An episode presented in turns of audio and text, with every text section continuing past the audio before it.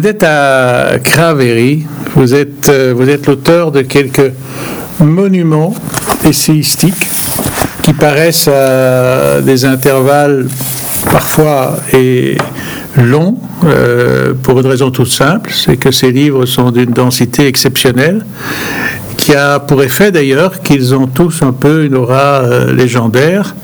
C'est en tout cas euh, ce qui s'est passé avec l'âge de la conversation. C'est ce qui s'est passé avec Madame du et son monde.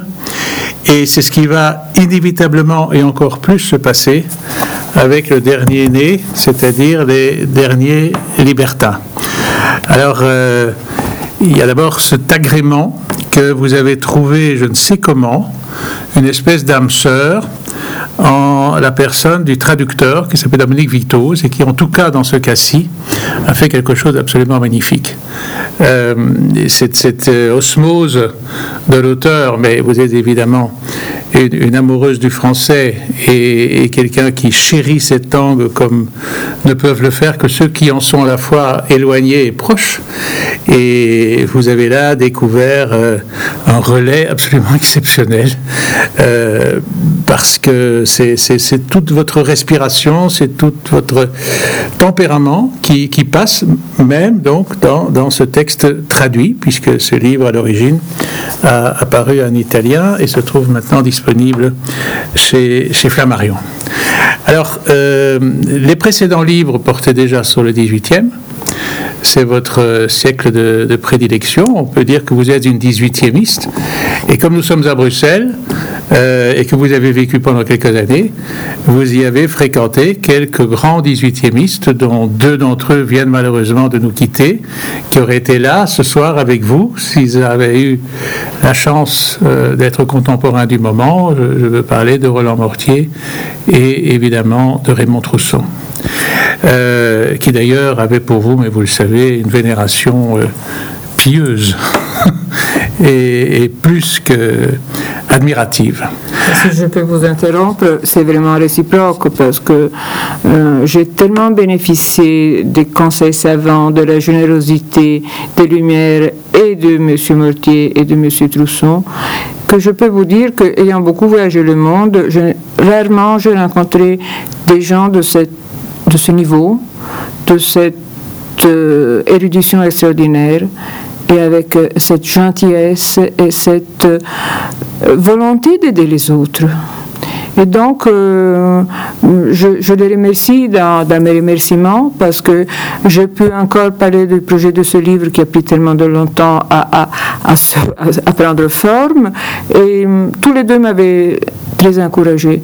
Et ne passe jour que je ne le regrette. Euh, Roland Mortier était président de l'Association mondiale des Voltairiens.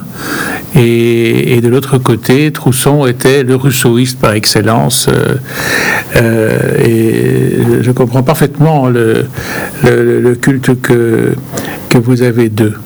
Alors ce livre-ci va encore plus dans une direction que les livres précédents avaient. C'est ce que j'appellerais la dimension romanesque. Alors je voudrais clairement dire que ça ne signifie pas du tout que vous faites de la fiction, bien au contraire, mais vous transmuez de la réalité en quelque chose d'aussi vibrant que de la fiction. Et dans un livre comme celui-ci, c'est encore plus net que dans, les précédents, parce qu'on pourrait dire que ce livre est un recueil de nouvelles, en fait, euh, et qui porte sur ce que vous appelez les derniers libertins. Ce, ne sont pas euh, tous les derniers libertins, ce sont des libertins que vous avez sélectionnés selon un chiffre euh, évidemment magique qui est le, chiffre 7. Alors d'abord la sélection. Comment avez-vous procédé à votre dramatisme personnel? Selon quels critères avez-vous décidé que ce seraient ces sept-là et, non pas d'autres? Mais euh, je mens tout à fait hum, des capacités cartésiennes françaises de penser à mon travail en termes de plan. Je voulais au tout, début faire une petite galerie de portraits cette fois de, monsieur, d'homme, de gentilhomme, parce que je me suis toujours occupée de femmes, et parce que je les avais croisés, euh, j'avais lu euh, quelques-uns de leurs livres, je les avais croisé maintes fois dans les chroniques, dans les correspondances de cette fin d'Ancien de, Régime. Et donc j'avais proposé à un grand ami à moi, Teresa Cremisi, qui venait de quitter Gallimard, de faire un petit livre pour elle, pour Flammarion.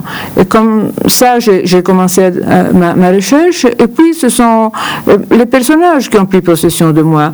Et je me suis rendu compte euh, qu'ils étaient qu'ils avaient des qualités qui les faisaient tous paraître un peu les, produits d'un même moule. Euh, le moule de cette civilisation d'ancien régime qui, dans les années 70-80, euh, a abouti à son zénith. En 1780, les grands écrivains ont tous disparu et ce qui reste, c'est cette, euh, cet art de vivre qui, qui s'est imposé à l'admiration de toute l'Europe. Donc ils sont brillants, élégants, intelligents, cultivés, euh, aimables. Euh, ils sont en même temps des, soldats. en cela, ils, appartiennent à leur caste. Et ils sont des militaires. Ils veulent se, servir se battre au service du roi. Et chose qui quand même nous frappe aujourd'hui, ils ne craignent absolument pas la mort. Un entre eux dira un jour de bataille, un jour de fête pour moi. Donc, euh, il me donnait tous les sept la possibilité de décrire euh, les différentes facettes de cette civilisation. Et euh, il y a effectivement l'élément libertin, mais j'ai employé le mot libertin dans son double sens, dans le sens du XVIIe siècle de libre penseur. et on pourrait les appeler philosophes parce qu'ils sont tous des enfants des Lumières. Mais libertins donc euh, dans, cette dimension-là. Et puis ils sont libertins comme, euh, le Don Juan de, Mozart. Ils ont chacun entre eux sa liste. Mais euh, en même temps, chacun d'eux sont des individualistes, ils veulent forger leur destin. Et effectivement, j'ai découvert à fur et à mesure que chacun d'eux a une vie qui est un véritable roman et en commençant par euh, le duc de Lausanne, euh, ses amours euh, extraordinaires qui l'amènent en, Pologne, en, Angleterre, et cette ambition de vouloir servir le roi, qui est celle qui est partagée par tous les autres personnages, mais tous souffrent du problème que le mérite n'est pas reconnu, n'est plus reconnu. Ceux qui dominent le choix, euh, non pas du roi, ils pourraient quand même euh, accepter la faveur, le caprice de la faveur royale. Mais euh, la vie politique, les emplois politiques sont choisis par les cabales des ministres, etc. Et c'est ceux qui n'acceptent. Surtout, une chose qui les lie tous, c'est qu'ils ne sont pas du tout des des aristocrates euh, inconscients qui dansent au bord du Vésuve. Euh, mais ils sont tous euh, des enfants de lumière, ils sont tous des libéraux, ils ont tous servi dans des postes administratifs assez importants, ils se rendent compte que le vieux système, la vieille machine de la monarchie absolue n'est absolument plus en état de faire face aux nécessités et aux demandes de la société civile et ils veulent le changement. Et on a un peu le sentiment qu'on est en train un peu de vivre cela, nous, à nouveau. Euh, des sociétés bloquées, euh, des réformes qui n'ont pas eu lieu, la volonté d'une élite libérale de, mettre en œuvre ces réformes, l'optimisme, ben, nous on n'a pas tellement l'optimisme, l'espoir d'un monde meilleur, euh, euh, le bonheur de la République de 89, et puis la découverte de la puissance de la foule qu'on ne réussit pas à euh, dominer. Donc, j'ai essayé de, faire en même temps le portrait d'une société mais d'une société qui n'est pas renfermée sur elle-même, qui s'ouvre à l'avenir et suivre les destinées de, mes héros. Donc Lausanne, qui euh, va se battre pour la liberté des États-Unis. C'est celui qui conduit euh, la chevalerie euh, et qui gagne la bataille de Yorktown, qui sera la défaite définitive des Anglais. Même le comte de Ségur participe à la guerre des États-Unis. Et qu'est-ce qu'ils découvrent, ces jeunes libéraux? Qu'il y a un pays où des libres citoyens, choisissent euh, les, formes euh, dans lesquelles et les lois euh, par lesquelles ils veulent être gouvernés et que la démocratie n'est pas simplement un pays d'utopie et reviennent en France avec des idées plus claires sur ce qu'ils veulent faire. Et puis il y a Boufflet. Bien avant Tocqueville et, bien avant Tocqueville.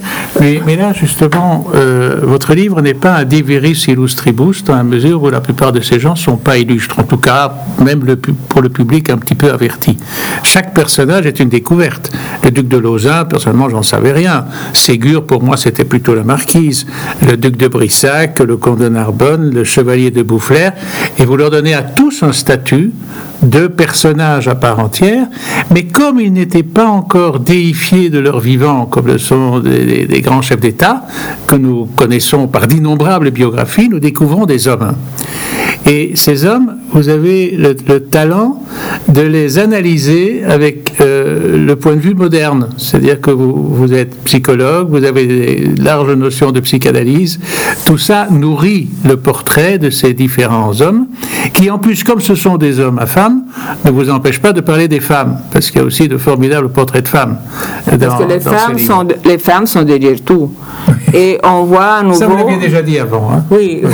oui, comment cette société est... Euh, euh, dirigée euh, par les femmes qui n'ont pas de rôle majeur, elles ne peuvent pas euh, avoir des, des, charges officielles, mais euh, derrière la, la, scène, elles, elles décident... C'est un leitmotiv de votre œuvre, avec une grande majuscule devant, hein, puisque l'âge de la conversation, c'est ça aussi, c'est les grands salons, c'est cette manière que vous avez d'instiller peu à peu cette notion que le monde est dirigé par les femmes et que les femmes n'ont pas besoin d'avoir les rouages pour avoir du pouvoir. Ce qui peut expliquer pourquoi les femmes ont eu aussi tard le droit de vote en France. Je pense qu'on partait de l'idée qu'elles n'avaient pas besoin de voter pour euh, influencer l'évolution de la société. Je crains euh, dans ce cas-là que ce n'est pas tellement exact parce que les femmes sont les premières victimes de la Révolution française et quand même beaucoup de femmes ont participé au, au succès euh, de la, première, de la Révolution française. La première, une des premières décisions des Jacobins au pouvoir, c'est d'éliminer les, les clubs jacobins des femmes. Et le modèle de la femme qui s'impose avec la Révolution, c'est le modèle de Jean-Jacques Rousseau. La femme au foyer, le seul rôle, le seul rôle de la femme, être mère du futur citoyen. Et donc le 19e prépare un, très mauvais siècle aux, aux, femmes françaises et à toutes les femmes en Europe. Il y a le, non, Par exemple, une des femmes que, que, j'ai croisées grâce à votre livre, c'est celle qui épousera un jour Talma. Hein c'est un destin. Voilà, vous pouvez faire une saga rien qu'autour d'elle. Mais il y, a, il y a des femmes aussi, il faut dire, extraordinaires, parce que euh, la femme dont Boufflers tombe amoureux après des années de bonheur libertin, Madame de Sabran, euh, qui est une femme, euh, une veuve, caste, qui tient énormément à sa, sa réputation, et qui finalement tombe amoureuse et cède à l'amour, etc., établit avec Boufflers au moment où lui quitte la France pour devenir gouverneur du Sénégal pour pouvoir la marier, l'épouser, eh bien, il, se révèle une, une formidable euh, écrivain de lettres et la correspondance d'amour euh, entre Boufflers et, Madame de Sabran, c'est la plus belle correspondance amoureuse du XVIIIe siècle. C'est un très beau portrait de couple d'ailleurs que vous faites, d'autant plus qu'on a mieux fait connaissance avec elle récemment grâce à la grande exposition de Vigier Lebrun. Oui, parce que Vigier Lebrun les a tous, les a connus tous et, a fait le portrait de plusieurs d'entre eux. Et, et c'est, disons, le témoignage visuel de cette société, vraiment, les tableaux de Madame euh, Vigée-Lebrun. Mais, par exemple, le euh, Bouffler, euh, qui va au Sénégal pour être en état de, pouvoir épouser Madame de Sabran, qui est une veuve riche et ne voudrait pas donner le sentiment de, profiter, de, parce qu'il est cadet d'une grande famille et il est, assez pauvre, euh, bien, qu'est-ce qu'il se trouve face à quoi se trouve au Sénégal? Au marché des esclaves, parce que l'intérêt de la France à cette époque, c'est récupérer le Sénégal pour faire concurrence aux Anglais euh, dans la traite des esclaves. Et il y a, euh, comment dirais-je, cette confrontation de deux mondes. Euh, antinomique, antinomique etc. Et, et, il y a par exemple le comte de Ségur qui devient ambassadeur de Catherine de Russie et invité par Catherine et par Potemkin à faire le célèbre voyage par bateau euh, pour prendre possession de la Crimée. Et votre prince de ligne est invité aussi par Catherine, grande amie de Ségur. Je raconte le voyage vu par les deux personnages, par par Ségur qui est euh, un ambassadeur, il est euh, là euh, en une fonction officielle et très anxieux, très préoccupé, il ne comprend pas ce qui va se passer, et Ligne qui est beaucoup plus libre, plus spirituel. Mais la description de ce voyage pourrait être la description d'un voyage de Poutine moins élégant aujourd'hui, parce que les enjeux sont toujours les mêmes. La Russie ne peut pas se passer de la Crimée. D'ailleurs, on l'a plus ou moins admis. C'est pas la même chose en Ukraine, mais enfin. avec moins de grâce, d'élégance. C'est ça. Mais vous dites que vous ne construisez pas vos livres. Si je me permettrais de m'inscrire en faux, parce que le livre est construit comme un suspense. Nous savons bien, nous, que arrive une date fatidique au terme de ce siècle, qui est 1789. Bon, vous nous, racontez sept destins et nous savons vaguement, minimum de culture historique permet de savoir que cette date est fatidique. Et vous racontez ces histoires, et puis vous faites un chapitre, qui est d'ailleurs le plus gros du livre, qui s'appelle tout simplement 1789.